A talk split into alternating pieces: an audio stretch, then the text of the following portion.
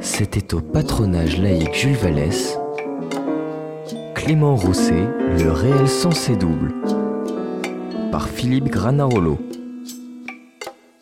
Pourquoi le réel ne nous suffit-il pas? Pourquoi?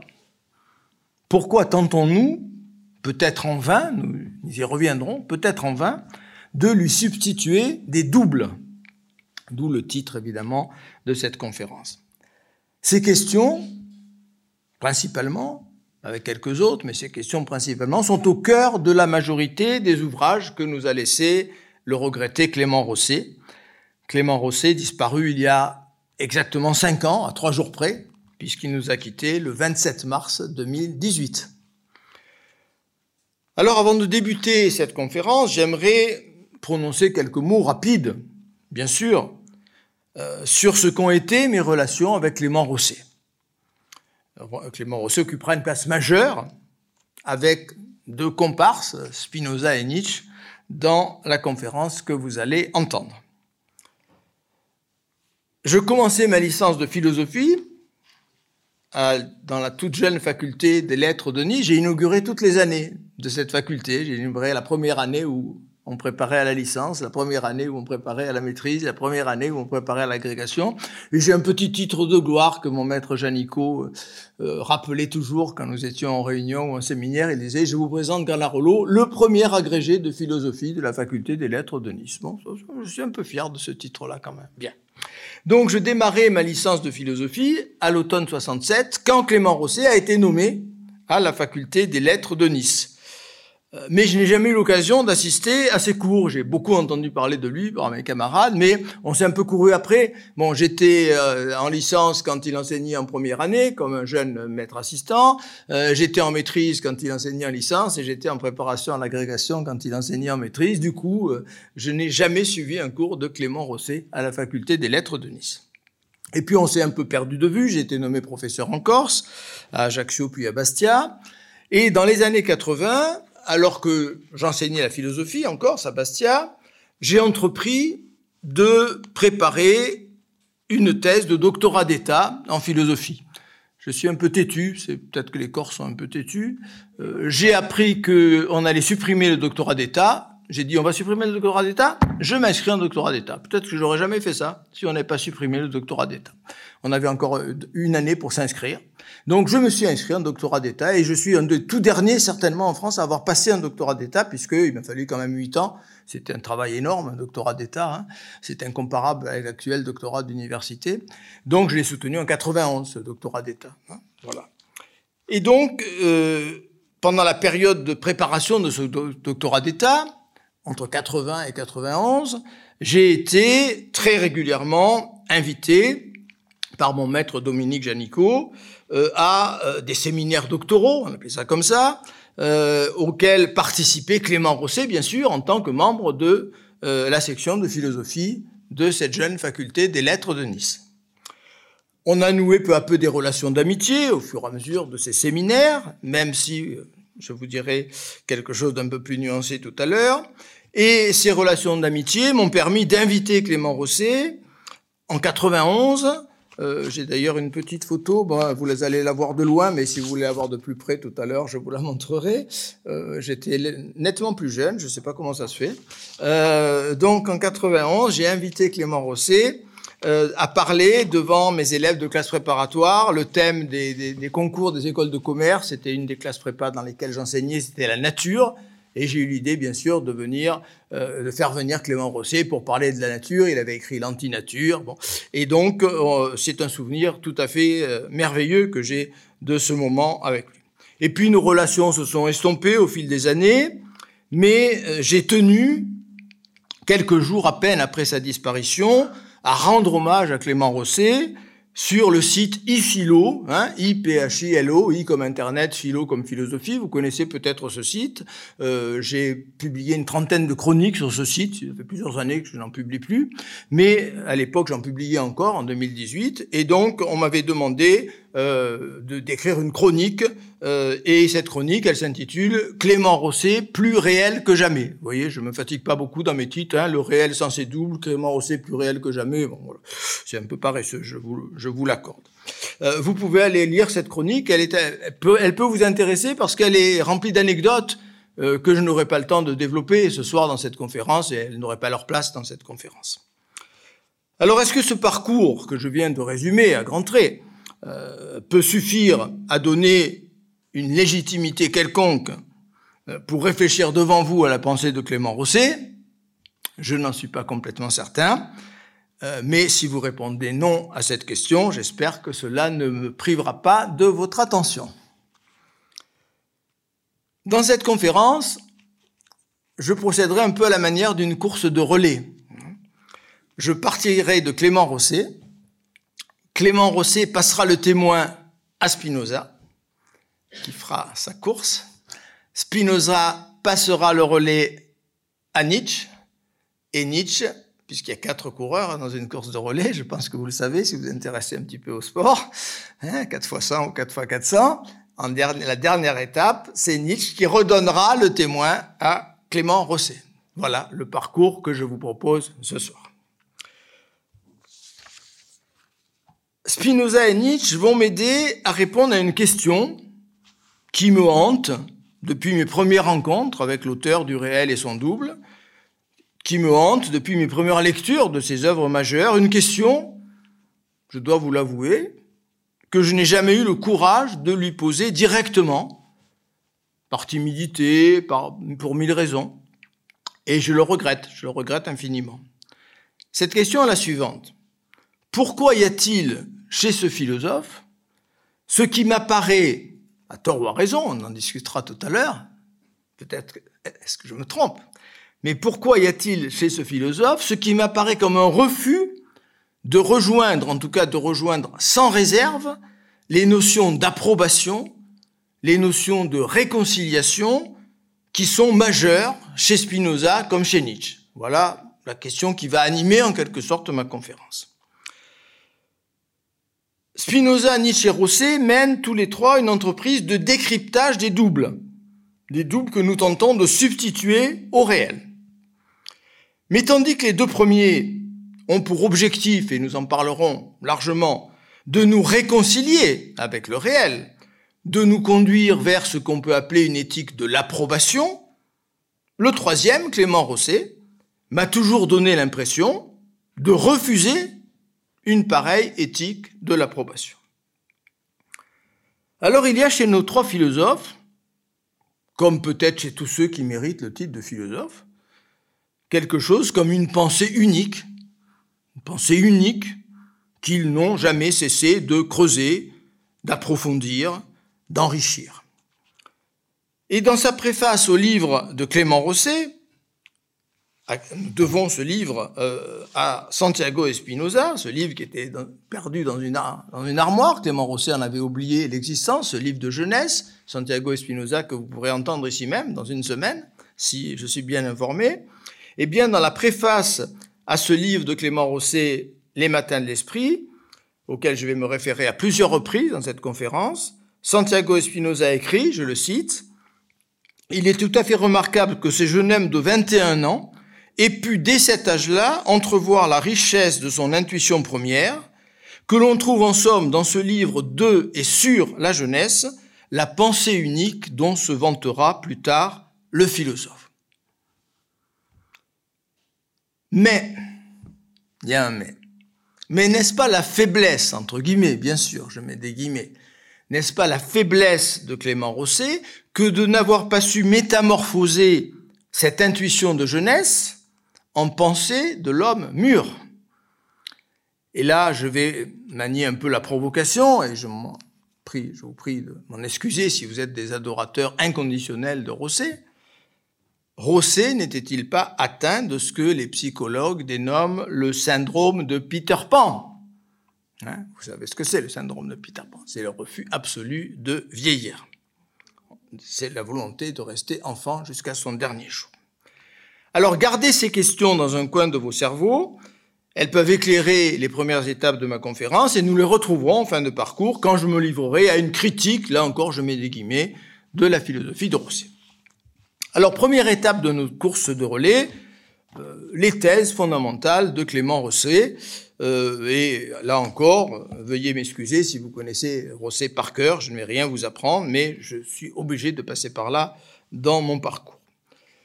Rosset a mené ce qui me semble être la plus remarquable entreprise de décryptage de toutes les formes de dédoublement.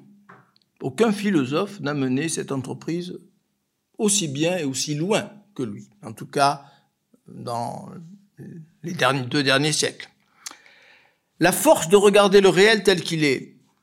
Rosset en avait découvert très jeune une modalité, une modalité qui lui a paru exemplaire, quand il a lu tout jeune l'ouvrage d'Arthur Schopenhauer, Le monde comme volonté et comme représentation.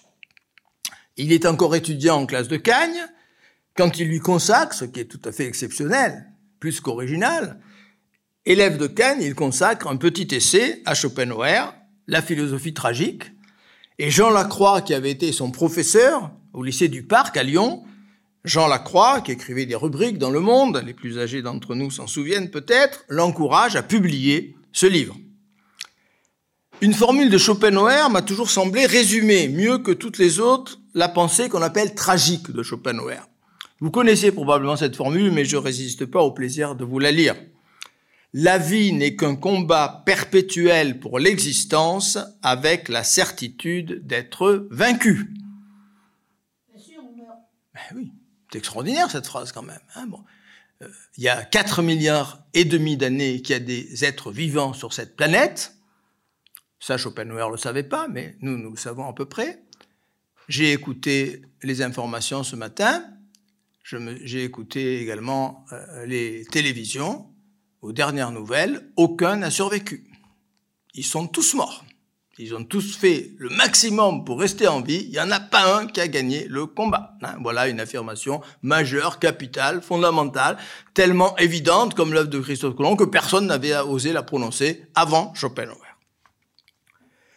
C'est à cette philosophie tragique et à son admirable lucidité que Rosset va consacrer tous ses premiers ouvrages, pendant les 13 premières années de son écriture, depuis la philosophie tragique en 1960 jusqu'à l'antinature, élément pour une philosophie tragique, et c'est pour ce livre que je l'avais invité à parler devant mes étudiants. Et puis en 76, il entame un deuxième parcours avec la publication du réel et son double. Il se lance résolument dans la tâche de décrypter toutes les duplications auxquelles se livrent les humains tâche qu'on pourrait considérer comme la tâche fondamentale de la philosophie elle-même, la tâche par excellence. Depuis les écrits de Nietzsche, sur lesquels nous reviendrons, je voulais l'annoncer, aucun philosophe n'avait poursuivi cette mission comme l'a fait Clément Rosset. Donc c'est cette seconde étape qui est inaugurée avec le réel et son double, qui contient déjà pratiquement tout à ce niveau-là, qui se poursuivra l'année suivante avec le réel traité de l'idiotie, idiotie du grec idios, hein, le singulier, le propre, l'unique. Deux ans plus tard avec l'objet singulier, ces deux titres sont absolument analogues. Hein. Bon, il y a un titre qui, un mot qui vient du latin, singulier, et un mot qui vient du grec, idiot. Bon, mais c'est exactement la même, la même phrase.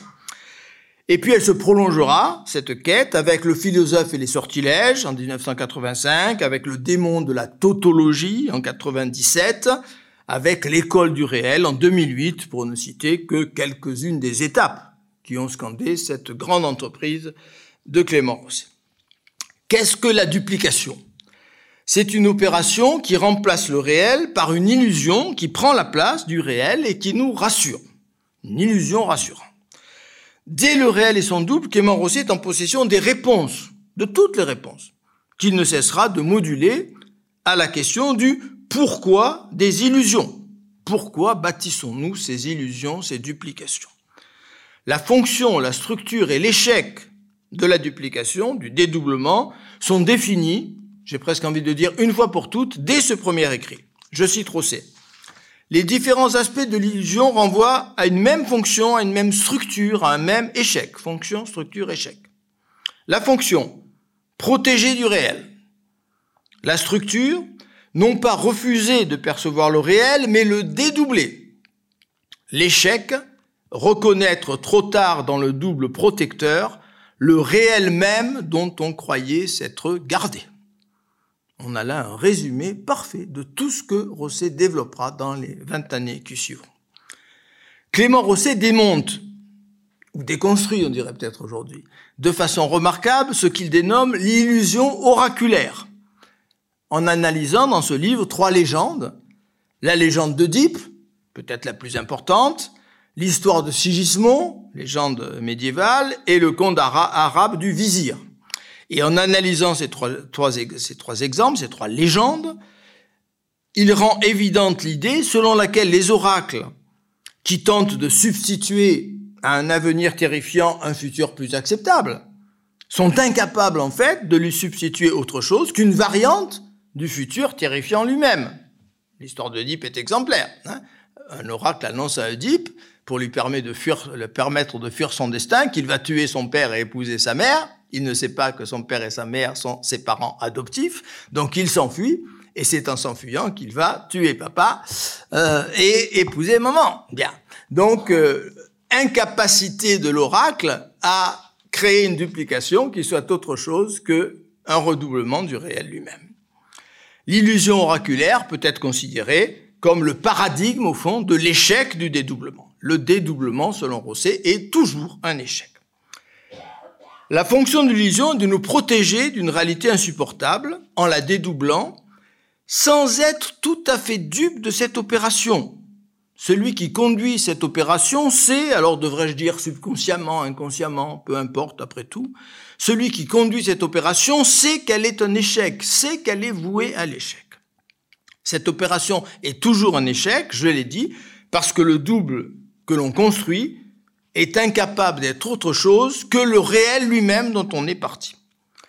Alors ce qui est plus original peut-être, dans l'intuition de Clément Rosset, tient à ce qu'il prend le contre-pied d'une certitude qui semble indéracinable, vieille comme le monde, si j'ose dire.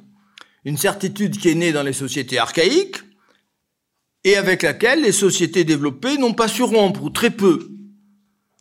Depuis la nuit des temps, dans toutes les sociétés, il semble aller de soi que l'âge de la lucidité, c'est l'âge mûr voire la vieillesse, sage vieillard, tandis que la jeunesse, c'est le temps des illusions. Eh bien, les matins de l'esprit, ce manuscrit qui a traîné au fond d'une armoire et que Clément Rosset avait fini par oublier, ce manuscrit édité en 2021 aux belles lettres grâce à Santiago Espinosa, que vous, pourrez écouter ici même, qui a pris la responsabilité de le publier, contient tous les éléments euh, sur, ce, sur ce, cette thématique. Cet opuscule qui est écrit à l'âge de 21 ans est bien, comme l'affirme Spinoza dans sa préface, un livre de et sur la jeunesse. De et sur la jeunesse. Rosset y définit en ces termes ce qu'il appelle la vertu de jeunesse. Je cite, Nous définirions volontiers dans ce sens la vertu de jeunesse comme une remarquable capacité de regard, les yeux ouverts sur le monde, le refus de toute interprétation qui viendrait arranger les choses, de toute illusion pour adoucir les reliefs du tragique lui appartiennent en propre. Fin de citation. La jeunesse serait donc, selon le jeune Clément Rosset, mais il n'a pas changé d'avis à aucun moment sur ce point, la jeunesse serait l'âge du refus des illusions. La jeunesse serait l'âge du non-dédoublement. Et l'on comprend en lisant ces formules des matins de l'esprit, en quoi la philosophie tragique, et au premier chef celle de Schopenhauer, a pu séduire le jeune Clément Rosset. Un pas suffirait pour que l'on qualifie de discours de vieillard toute la métaphysique occidentale. Rosset ne franchit pas ce pas, ou alors entre les lignes il se contente d'affirmer que toute la métaphysique se résume en un art du dédoublement. Je cite à nouveau les matins de l'esprit. La duplication du réel, qui constitue la structure oraculaire de tout événement, constitue également, considérée d'un autre point de vue, la structure fondamentale du discours métaphysique de Platon jusqu'à nos jours. C'est dans le réel et son double, pardon, c'est pas dans les matins de l'esprit. La jeunesse serait le moment où on ne cherche pas à s'opposer à ce que Rosset appelle l'impérieuse prérogative du réel, l'impérieuse prérogative du réel. Au fond, nous perdrions notre lucidité quand nous sortons de la jeunesse. Nous ne tolérerons dorénavant que sous certaines conditions, je cite Rosset, et seulement jusqu'à un certain point, le réel, s'il abuse, ce réel, s'il se montre déplaisant, la tolérance est suspendue. On peut même se dispenser finalement de refuser le réel. Il suffit de le déclarer sans intérêt. Et dans Le philosophe et les sortilèges, en 1983, Rosset cite cette formule contenue dans un ouvrage de Jean Baudrillard qui s'appelle De la séduction. Il cite et il prend à son compte cette phrase de Baudrillard. Le réel, en général, c'est la forme la plus absolue et désenchantée, c'est la forme abolie, pardon, et désenchantée du monde. Et la phrase qui vient, d'ailleurs, le réel n'a jamais intéressé personne le réel n'a jamais intéressé personne. La sortie de la jeunesse serait comme une maladie, si l'on accepte l'idée que le monde d'illusion que les adultes substituent au réel est aussi pathologique, aussi pathologique que l'univers des patients qu'observent psychiatres et psychanalystes. Ceux qui éprouvent le besoin, et c'est tout à fait légitime, de recourir à un thérapeute, sont peut-être moins malades que les individus qui n'éprouvent pas le besoin de recourir à une psychothérapie. je ne voudrais pas vous inquiéter en disant cela. On remarquera au passage, écrit Rosset, à quel point le malade dont s'occupent les psychanalystes figure un cas anodin et somme toute bénin en comparaison de l'homme normal. Alors est-ce que Clément Rosset connaissait, je pense qu'il devait le connaître, le livre de l'italien Silvio Fanti, intitulé Le fou est normal, publié pour la première fois en langue italienne en 56, traduit dans le monde entier, best-seller dans les années 60. Rosset, en tout cas, aurait pu signer ces mots de Silvio Fanti. Je le cite. Les hommes vivent de façon si flagrante dans un état de démence qu'ils ne s'en aperçoivent plus. Ainsi, la jeunesse répondrait bien mieux que l'âge adulte à la question qui est fou? Elle détecterait la vraie folie dans la volonté irrationnelle de voir de la rationalité là où l'absurde règne. Qui alors sera fou? demande l'auteur des Matins de l'Esprit, ce texte de jeunesse. Qui sera le fou? De celui qui maintient une vision rationnelle dans un monde irrationnel ou de celui qui, face à l'absurde, pense l'absurde. Je regrette d'avoir découvert aussi tard, mais je ne pouvais pas le découvrir avant, les matins de l'esprit, parce que j'ai énoncé devant mes étudiants des phrases absolument similaires pendant des dizaines d'années, sans savoir que Rosset avait écrit exactement la même chose. À l'opposé de tous les dénis des adultes, la jeunesse adhérait spontanément à une vision tragique celle à laquelle Clément Rosset avait consacré ses premiers livres, ses premiers écrits. Ne pas recourir au dédoublement, c'est regarder en toute lucidité un monde qui nous semble absurde. Pourquoi absurde? Parce qu'il est en deçà de toute justification, en deçà de toute signification. Un monde qui n'a pas besoin de nos justifications, qui se moque de toutes nos tentatives de signification. Et une nouvelle fois, c'est dans cet épuscule Les matins de l'esprit que Clément Rosset est parvenu, me semble-t-il, à la meilleure définition de l'absurde, qui est l'autre nom du tragique. Je ne pense pas qu'il nous en ait proposé une meilleure dans tous les ouvrages qui ont suivi. Je cite, Si le monde paraît absurde, c'est parce que nous ne découvrons pas l'harmonie tout en restant persuadés que c'est l'harmonie qui doit être la quête, la fin de l'homme par excellence. La tragédie nous enseigne le contraire pour elle un monde de paix, de solution, un monde où ne l'emporte pas définitivement le désaccord est un monde mort. Je relis ces derniers mots. Un monde de paix, de solution, un monde où ne l'emporte pas définitivement le désaccord est un monde de mort. Alors nous verrons mieux en conclusion de cette conférence ce qui n'est que sous-jacent ici, à savoir qu'il convient pour Rosset d'accepter définitivement le désaccord. Il convient pour Rosset de renoncer pour toujours à l'harmonie, définitivement.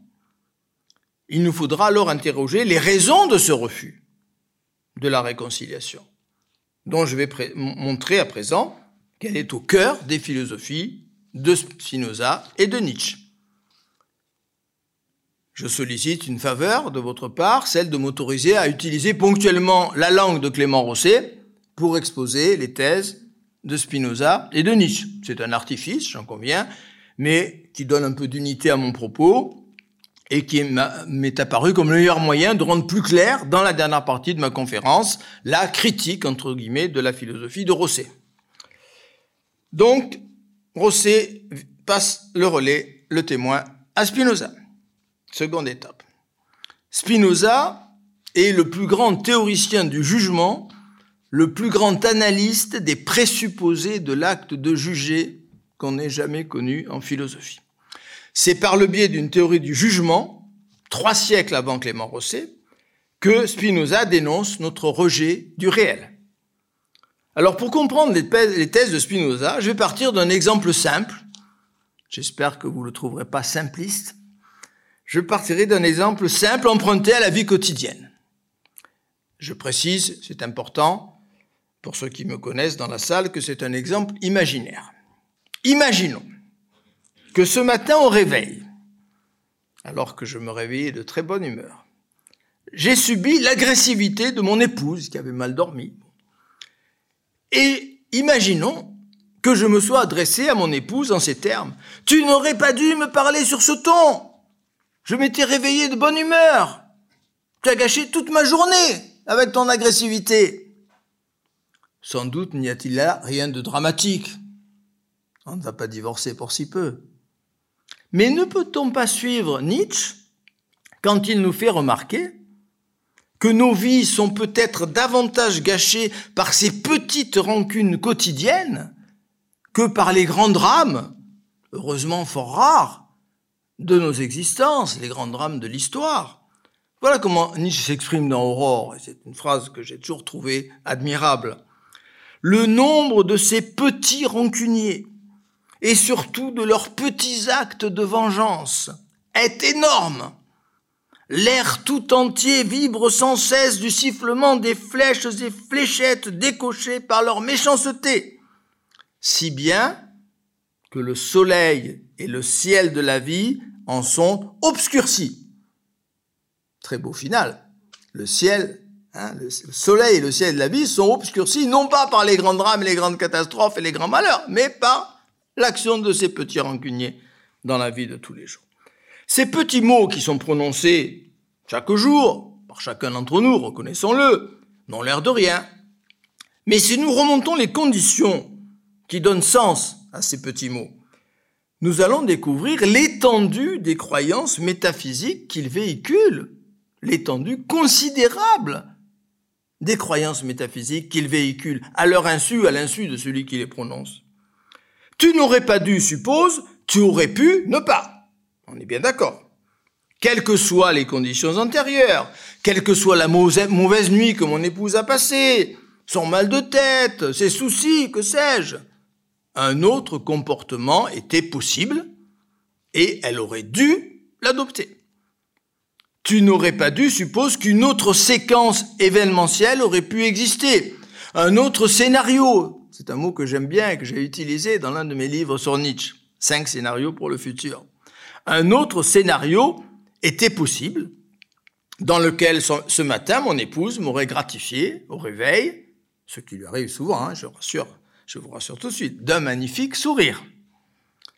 Tu n'aurais pas dû suppose que je compare en fait ce scénario virtuel avec la séquence que je viens de vivre, la seule que j'ai vécue et expérimentée. Or, ce scénario virtuel je crois que vous êtes obligé de me l'accorder, il est ma pure création mentale. Il n'existe nulle part ailleurs que dans mes pensées, ou si l'on préfère un langage plus matérialiste et peut-être plus contemporain, dans mon cerveau, quelque part au sein de mon agitation neuronale, diraient certains neurologues d'aujourd'hui. Ainsi juger, c'est toujours comparer. C'est comparer la réalité vécue et éprouvée avec un double, avec un monde imaginaire dépourvu d'existence. Mais juger, c'est surtout, surtout, déclarer meilleur, déclarer préférable ce double, c'est affirmer qu'il est qualitativement supérieur à la séquence réelle. Alors autorisons-nous, pour la clarté de l'analyse, un langage religieux, le langage de la croyance dont use souvent Spinoza, ce qui est parfaitement possible même quand on est agnostique. C'est pour être compris de ses interlocuteurs croyants que Spinoza utilise très souvent le langage religieux. Juger, et je vais employer ce langage à présent, n'est-ce pas en définitive se mettre à la place de Dieu? N'est-ce pas se substituer au Créateur? N'est-ce pas supposer que le double que j'imagine, le monde dans lequel mon épouse m'aurait souri ce matin, eh bien ce monde, ce double que j'imagine, est meilleur que le monde créé par Dieu. Il est supérieur au monde voulu par le Créateur. N'y a-t-il pas là, si l'on y réfléchit, un orgueil incommensurable? Une mégalomanie pathologique? Nous retrouvons ici l'idée selon laquelle l'homme normal est plus fou que le fou. Alors ce petit exercice intellectuel auquel je viens de me livrer à propos d'une minuscule parole de la vie quotidienne, Spinoza l'entreprend par rapport à une question théologique majeure parce que Spinoza est beaucoup plus sérieux que Granarolo, bien entendu. Bon. Donc il l'entreprend par rapport à une question théologique majeure et importante à son époque, la question du péché originel. Comme je viens de le faire, il met à jour tous les présupposés contenus dans la notion de péché. Que voulons-nous dire quand nous affirmons qu'Adam a accompli une faute, et même une faute majeure Hein, une faute à ce point considérable que le sort de toute sa descendance, de l'humanité tout entière, en a été affecté. Que voulons-nous dire si nous sommes sérieux avec les mots que nous employons? Alors pour répondre à cette question, je m'appuierai sur deux superbes lettres que je prendrai dans, en sens chronologique inversé. La lettre 21 et la lettre 19, vous les trouvez en collection de poche. J'ai toujours considéré, en ce qui me concerne, que c'était peut-être parmi les plus beaux textes jamais écrits par un philosophe. Je vous recommande de lire et de relire les lettres 19 et 21 de Spinoza. Ce sont des chefs-d'œuvre absolus. Je vais commencer par la lettre 21, comme je viens de le dire. Je cite. La privation n'est pas l'acte de priver, mais purement et simplement l'absence ou le manque d'une certaine chose. Autrement dit, elle n'est rien par elle-même ce n'est qu'un être de raison, une manière de penser que nous formons quand nous comparons les choses entre elles. Vous voyez, tous les éléments que je viens d'indiquer sont présents. Faisons attention à cette expression qui peut nous égarer, être de raison. Être de raison ne veut pas dire du tout que c'est rationnel, c'est au contraire tout à fait irrationnel. Être de raison veut dire production de mon esprit, production de mon imagination. J'affirme l'existence de privation au sein d'un réel insatisfaisant, auquel je substitue un double qui me rassure parce que ce double ne contient aucune de ces soi-disant privations. Ainsi Spinoza écrit par la suite que cet aveugle ou ce non-voyant, comme on le dirait aujourd'hui, premier exemple analysé par le philosophe, serait privé de la faculté de voir dont il devrait jouir. Il est privé de la vue comme Adam est privé de la vertu d'obéissance qui lui aurait permis de ne pas transgresser l'interdit de Dieu. Alors je vais me répéter, mais je suis obligé de le faire parce que je crois qu'on est au cœur là du sujet. Quelles opérations mentales permettent un tel jugement?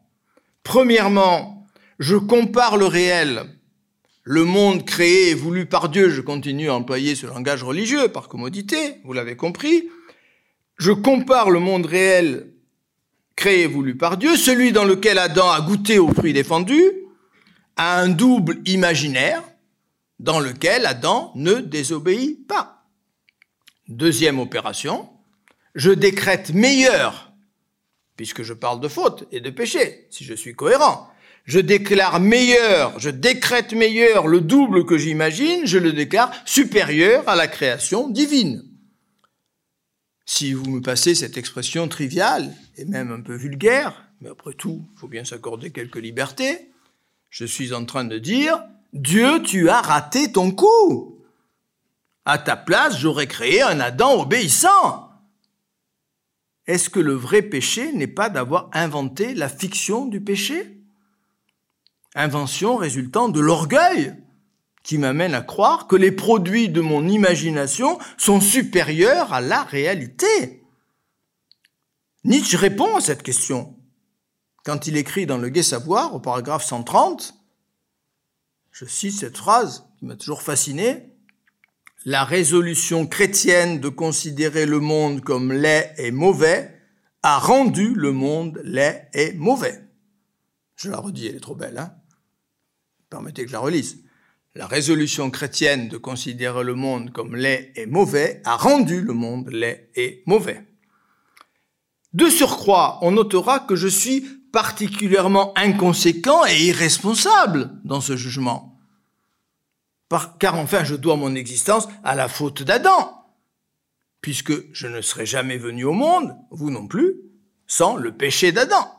C'est le péché d'Adam qui a entraîné la sortie de l'Éden, qui a entraîné toute la descendance adamique qui s'en est suivie, et nous en sommes les derniers rejetons, en espérant qu'il y en aura d'autres encore après nous. Mais vu la façon dont nous saccageons la planète, c'est pas tout à fait certain. Je déclare donc meilleur un monde dans lequel je n'existe pas. C'est troublant, non? Et en conséquence, et en conséquence, je me montre totalement dépourvu de l'amour de soi, que Rousseau considérait, à juste titre sans doute, comme une vertu naturelle, fondamentale des êtres vivants. Préférer une séquence imaginaire dans laquelle je ne suis pas venu au monde, au monde réel qui a permis ma naissance, n'est-ce pas l'effet d'une pulsion suicidaire? Je vous pose la question. Alors poursuivons avec la lettre 19 en rebroussant le temps. Mais je pense que effectivement, c'est dans ce sens qu'il faut aller. La lettre 19 éclaire, la, la 21 éclaire la 19. Nous ne pouvons concevoir, je cite Spinoza, dans aucun objet aucune imperfection, sinon quand nous le comparons à quelque autre ayant plus de réalité. Par suite, nous ne pouvons trouver aucune imperfection dans la décision prise par Adam aussi longtemps que nous la considérons en elle-même sans la comparer à d'autres décisions plus parfaites et témoignant d'un état plus parfait. Admettre que quelque chose puisse arriver contre la volonté de Dieu, outre que ce serait attribuer à Dieu une grande imperfection, cela est en contradiction absolue avec la nature de la volonté divine. Autrement dit, Dieu étant omniscient et omnipotent, ce sont les deux qualités que tous les théologiens lui ont accordées, sans exception, Dieu étant omniscient et, omnipotent, parler de péché revient à rendre Dieu responsable d'une insuffisance de la réalité. Il a voulu ce monde dans lequel Adam accomplit la faute. Les actes que nous commettons sont fonction de notre essence. Alors ce mot ne doit pas effrayer les non-philosophes. L'essence est simplement un mot technique qui signifie que nous venons au monde avec des caractéristiques uniques qui font de nous des individus, tous différents les uns des autres, des êtres singuliers, des idiots. Et je ne vous fais pas injure en disant cela, hein, au sens de Clément Rosset. Essence et perfection, c'est tout un, résume Spinoza, dans une de ses plus belles formules. Essence et perfection, c'est tout un. Dire qu'Adam a péché, c'est donc reprocher à Dieu de l'avoir doté des caractéristiques en fonction desquelles il a accompli son acte, puisqu'il a accompli son acte en fonction de son essence et de sa nature. Parler de péché, c'est donc reprocher à Dieu d'avoir créé l'Adam qu'il a créé, au lieu d'avoir créé un autre Adam, un Adam non pécheur. Or cet Adam non pécheur, c'est un Adam que j'imagine de toutes pièces en me mettant à la place du Créateur. Et là encore, en supposant meilleure ma propre création que la création divine. Je suis supérieur à Dieu puisque j'oppose à la création déficiente voulue par Dieu une création meilleure dans laquelle la faute ne se produit pas. En fait, la plupart du temps, les choses sont un petit peu plus complexes. Nous ne comparons pas seulement un être réel avec un être, un X imaginaire. Nous comparons un être réel avec une généralité tout aussi imaginaire. Voilà comment se poursuit la lettre 19. Il est certain qu'une privation n'est rien de positif. Cette appellation a pour origine l'habitude où nous sommes de joindre ensemble tous les individus du même genre. Par exemple, tous ceux qui ont la forme extérieure de l'homme. De donner de ce genre une définition que nous croyons convenir à tous, et de juger ensuite que tous sont également aptes à la perfection la plus haute que nous puissions déduire de cette définition. D'où cette conséquence manifeste que la privation dont nous parlions tout à l'heure n'existe que pour notre entendement et non au regard de Dieu. Le mode de fonctionnement de nos comparaisons passe par les idées générales, par l'habitude, je recite Spinoza, où nous sommes de joindre ensemble tous les individus du même genre. Quand nous croyons repérer, percevoir un manque, une privation, que faisons-nous? Nous comparons un individu réel à une idée, c'est-à-dire en réalité, on le sait au moins depuis Aristote, à un mot. À un mot. Les mots sont bien entendu nécessaires, il ne s'agit pas de le contester. Et comment un philosophe pourrait-il dire que les mots sont inutiles Il serait dans l'obligation absolue de se taire définitivement. Les mots sont nécessaires pour nous orienter au sein de la réalité, mais les mots sont aussi il ne faut jamais l'oublier, des pièges intellectuels redoutables qui pervertissent notre perception. Seuls les individus existent, seuls les idiots existent. Les idées générales ne sont rien d'autre que des abstractions commodes, sans doute intellectuellement nécessaires, dont nous ne devons jamais perdre de vue l'irréalité, la non-réalité. L'homme n'existe pas. Vous et moi, nous existons. Alors laissez-moi revenir pour conclure cette seconde étape de mon propos à mon point de départ. Ce matin, en disant à mon épouse qu'elle n'aurait pas dû me parler sur ce ton, qu'ai-je fait? J'ai pris la place de Dieu.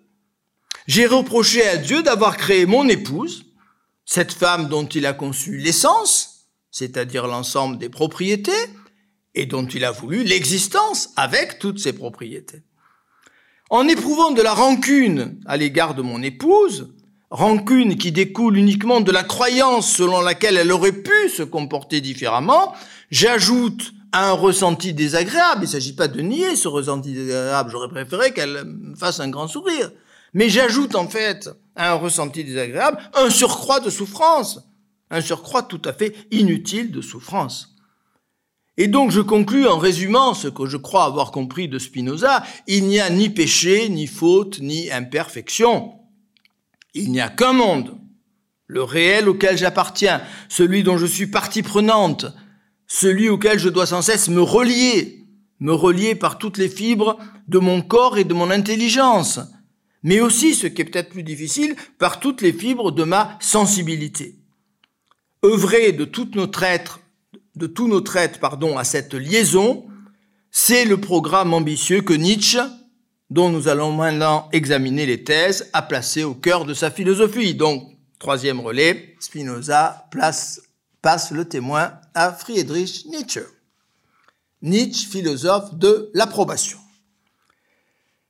Quand Nietzsche découvre tardivement Spinoza, il le découvre en 1881, il a publié La naissance de la tragédie dix ans plus tôt, en 1872.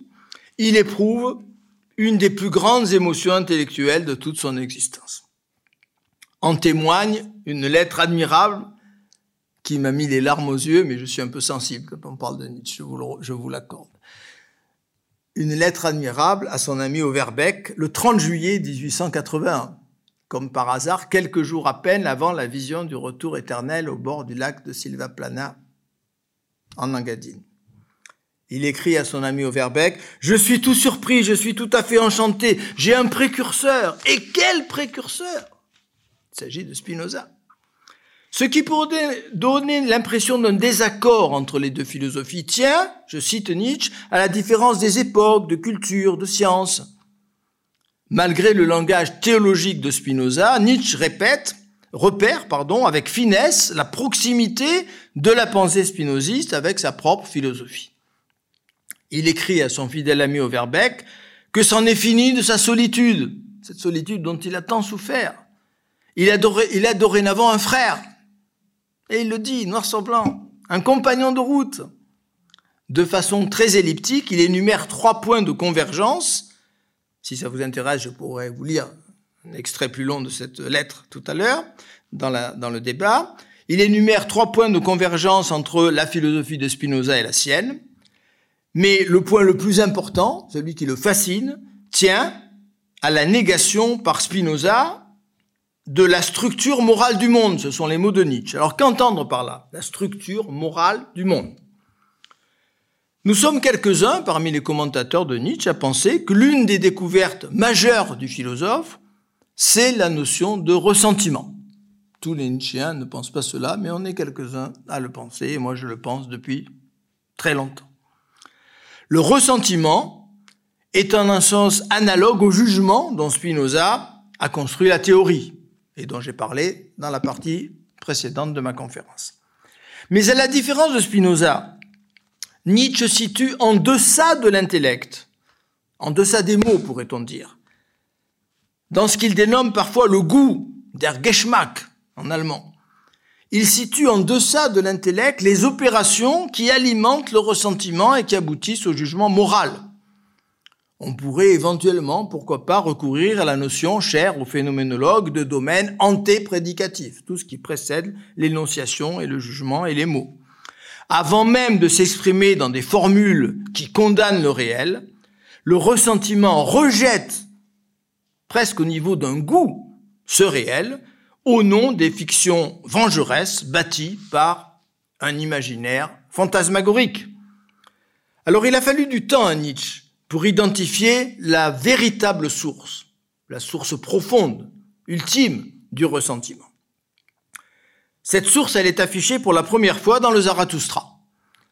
Elle est affichée au cœur d'un des paragraphes les plus admirables et les plus décisifs de l'ouvrage, à la fin du livre 2, de la rédemption. Erlösung en allemand. De la rédemption. Ce ressentiment qui a pour autre nom l'esprit de vengeance, il a une source unique. Cette source unique, qu'est-elle? C'est notre incapacité à faire que ce qui a été n'ait pas été. Dans la langue de Clément Rosset, on pourrait dire que la source du ressentiment réside dans notre incapacité à construire un double qui soit autre chose que le réel lui-même dont on est parti. Ou encore, afin de relier l'argumentaire nietzschéen à la théorie spinoziste du jugement, dont je suis, que j'ai évoqué tout à l'heure, on pourrait situer cette source dans notre incapacité à substituer, au réel un autre scénario. Je cite quelques mots de ce texte de la rédemption. C'est là la vengeance même, le ressentiment du vouloir contre le temps et l'irrévocable passé. L'unique source du, ressentiment, ce serait donc le refus de la temporalité. Refuser le réel, c'est la thèse de Nietzsche, c'est refuser le passé, pourquoi est-ce refuser le passé? Parce que le passé représente la plus grande partie, évidemment, de la réalité. Le présent se réduit à être un trait de plume sur la ligne du temps. Refuser le réel, c'est se venger de la réalité en imaginant un passé autre. Mais nous en sommes incapables, et là-dessus, Rosset a raison. Et un pas supplémentaire doit être franchi, une autre parade doit être imaginée. Comment mieux se venger du réel Comment mieux le punir Parce qu'il faut carrément le punir, cet horrible réel que nous ne supportons pas. Comment se venger Comment punir le réel Comment mieux le punir qu'en le déclarant irréel? En affirmant, ce qu'ont fait la plupart des religions et des métaphysiques, que, je cite Nietzsche, tout mérite de passer. En affirmant que tout mérite de passer, on transforme une vengeance seulement émotionnelle en vengeance intellectualisée.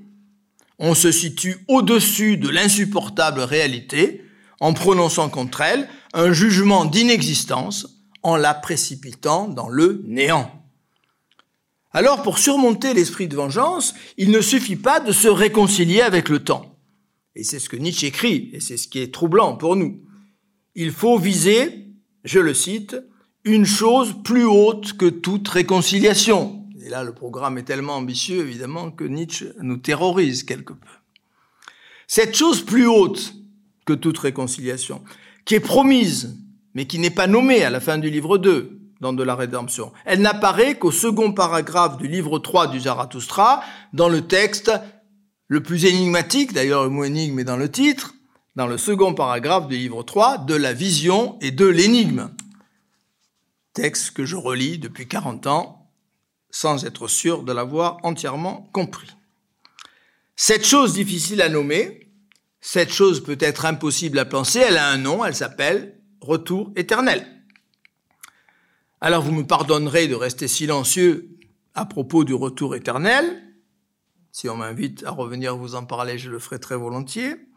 J'ai consacré en 1993 mon premier ouvrage, mon tout premier ouvrage, pas seulement mon premier ouvrage sur Nietzsche, c'est le premier livre que j'ai publié aux éditions Vrin sur la philosophie nietzschéenne au retour éternel.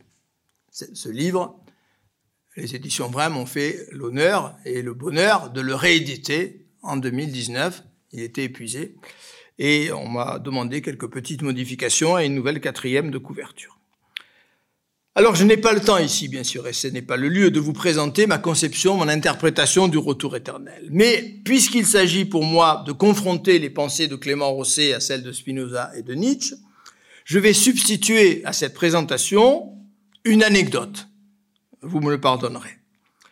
Puisque vous me faites l'honneur toutes et tous d'une admirable attention, je vais vous livrer un scoop qui va me permettre de revenir pour terminer mon propos à la philosophie de Clément Rosset. Voilà le scoop. Donc Nietzsche redonne le témoin à Clément Rosset. En 84, comme je l'ai signalé tout à l'heure, j'ai décidé de m'engager sur le chemin redoutable d'une thèse de doctorat d'État j'ai proposé à mon regretté maître Dominique Janicot d'écrire une thèse sur le futur dans l'œuvre de Nietzsche, une thèse dont la troisième partie exposerait mon interprétation du retour éternel. J'ouvre une très brève parenthèse. Vous le savez ou vous ne le savez pas, Dominique Janicot est mort brutalement en 2000 ou 2001 sur le chemin Nietzsche, à Aise. Il n'y a pas de hasard. Hein Donc, dans cette thèse, il s'agissait de consacrer la troisième partie de cette thèse à mon interprétation du retour éternel. Et donc, entre mon inscription en doctorat d'État en 84 et la soutenance de cette thèse en 91, Dominique Janicot m'a invité, je l'ai déjà dit, à Nice, à, participer à des séminaires doctoraux auxquels Clément Rosset était présent. Et donc, j'ai été convié à de nombreuses reprises à exposer aux participants à ces séminaires l'avancement de mes travaux, l'avancement de mes recherches, de ma thèse. Et cela m'a amené à affirmer à plusieurs reprises l'importance cruciale, selon moi, de la thèse du retour éternel chez Nietzsche. Mais chaque fois qu'il en a été ainsi, je me suis heurté à l'incompréhension, parfois même à l'ironie un peu grinçante de Clément Rosset, qui ne partageait en aucune façon ma perception. Clément Rosset allait jusqu'à affirmer que l'idée du retour éternel n'apparaissait pour ainsi dire jamais dans les écrits de Nietzsche, il y a deux ou trois petits paragraphes, mais enfin tout à fait inessentiels. Mon amitié, mon admiration pour Rosset ne m'ont jamais permis de lui faire publiquement la réponse que je vais esquisser devant vous. Donc c'est un dialogue posthume avec Clément Rosset que je commence à présent. J'espère qu'il m'entend. Il est exact que Nietzsche réservait à un ouvrage qu'il n'eut pas le temps d'écrire ce qu'était sa conception du retour éternel. C'est indéniable. Néanmoins, il répète dans le Zarathustra que le retour éternel est, je cite, son abyssale pensée.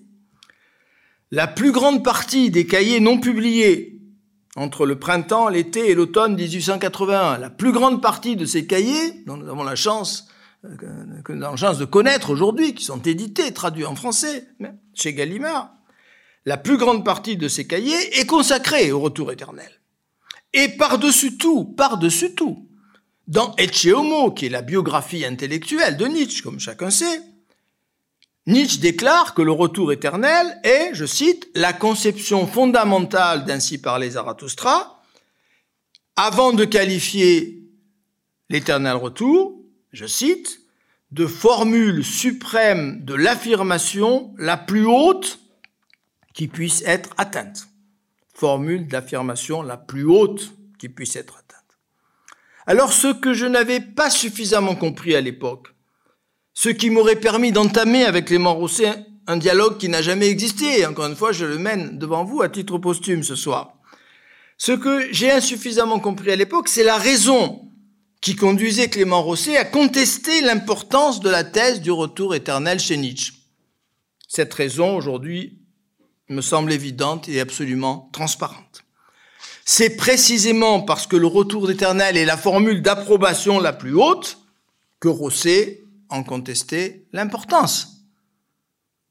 Rosset refusait d'aspirer à une quelconque réconciliation. Méditant sur ce qu'il nomme la vertu de jeunesse, il écrit, je cite à nouveau ce beau texte que nous devons à Santiago Espinosa, à l'issue du bonheur de l'enfance et de toutes les promesses d'harmonie, l'expérience d'une seule première désillusion profonde nous incite à nous poser la question dont la réponse négative contient en puissance la vertu de jeunesse. Quelle est cette question? La voici. Acceptes-tu de te réconcilier avec cette discordance? Qui est venue saper ton attente Acceptes-tu de te réconcilier? L'instinct de jeunesse répond non et achève ainsi de se désillusionner en assumant l'essence même de la condition humaine, qui est de vivre la discordance en tant que discordance. Vivre la discordance en tant que discordance. La phrase est dans les matins de l'esprit. Toutes les œuvres ultérieures de Clément Rosset exprimeront d'une manière ou d'une autre la même conviction. Alors question, pourquoi éliminer d'entrée de jeu la volonté de surmonter la discordance? Surmonter la discordance, est-ce nécessairement construire une illusion? Construction, évidemment, qui condamnerait Spinoza et Nietzsche à une insupportable et insurmontable contradiction. Alors, pour conclure, je vais me livrer à un exercice redoublable. Je vais partir en quête de ce que j'appellerais l'impensé de Clément Rosset. Accordons à Clément Rosset, même si ce point mériterait un examen approfondi, mais accordons-lui que la jeunesse est bien l'âge où, l'on se refuse à se réconcilier avec la discordance. L'âge où instinctivement on décide de vivre la discordance en tant que discordance. Eh bien, même s'il en est ainsi, doit-on sacraliser ce moment de la vie?